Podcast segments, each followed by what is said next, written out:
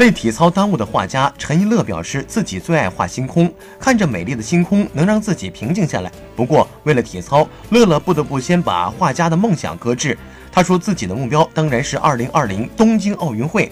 而今年的目标则是首次登上亚运会和世锦赛的舞台。去年天津全运会，陈一乐就被爆出是被体操耽误的画家，他所画的画和手工泥作品特别美，很有艺术天赋。乐乐透露，从小就有点讨厌舞蹈，自己最爱画的是星空，因为星空特别美，看到星空就能让自己平静下来，自己没事儿就画星空来打发时间，看着那么美的星空会觉得特别开心。